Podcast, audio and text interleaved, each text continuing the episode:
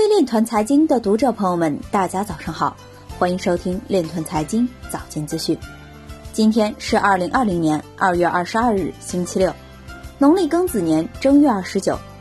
首先，让我们聚焦今日财经。美国逮捕一名涉嫌用加密货币洗钱的嫌疑人。西班牙政府批准金融科技沙盒计划，允许加密相关公司使用受控的测试平台。广州南沙区企业复工报备系统已备案三千零四十二家企业。山东省科技厅将加快区块链等技术在相关领域的融合应用，提升应急管理科技支撑能力。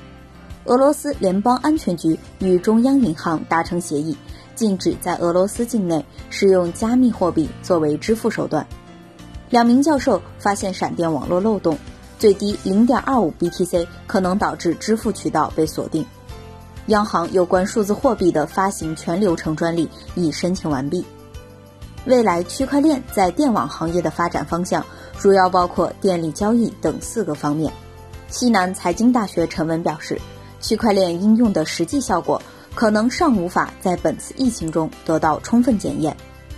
国家金融与发展实验室特聘研究员表示。区块链在金融资产交易中具有显著的优势。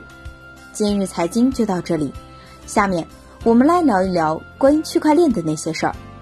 学习时报二十一日发表题为“数字化转型助力中国经济高质量发展”的评论文章。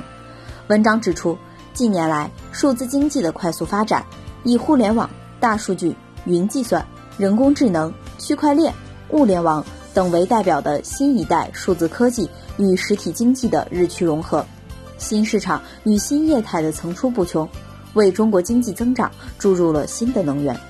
文章中表示，二零二零年三大攻坚战将进入冲刺阶段，数字经济的作用和贡献量不容低估。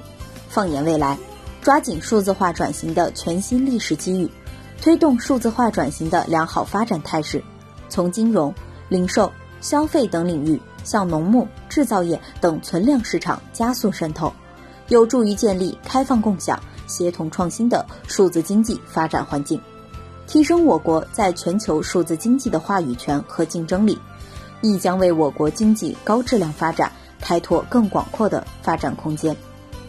以上就是今天链团财经早间资讯的全部内容，感谢您的关注与支持，祝您生活愉快，我们明天再见。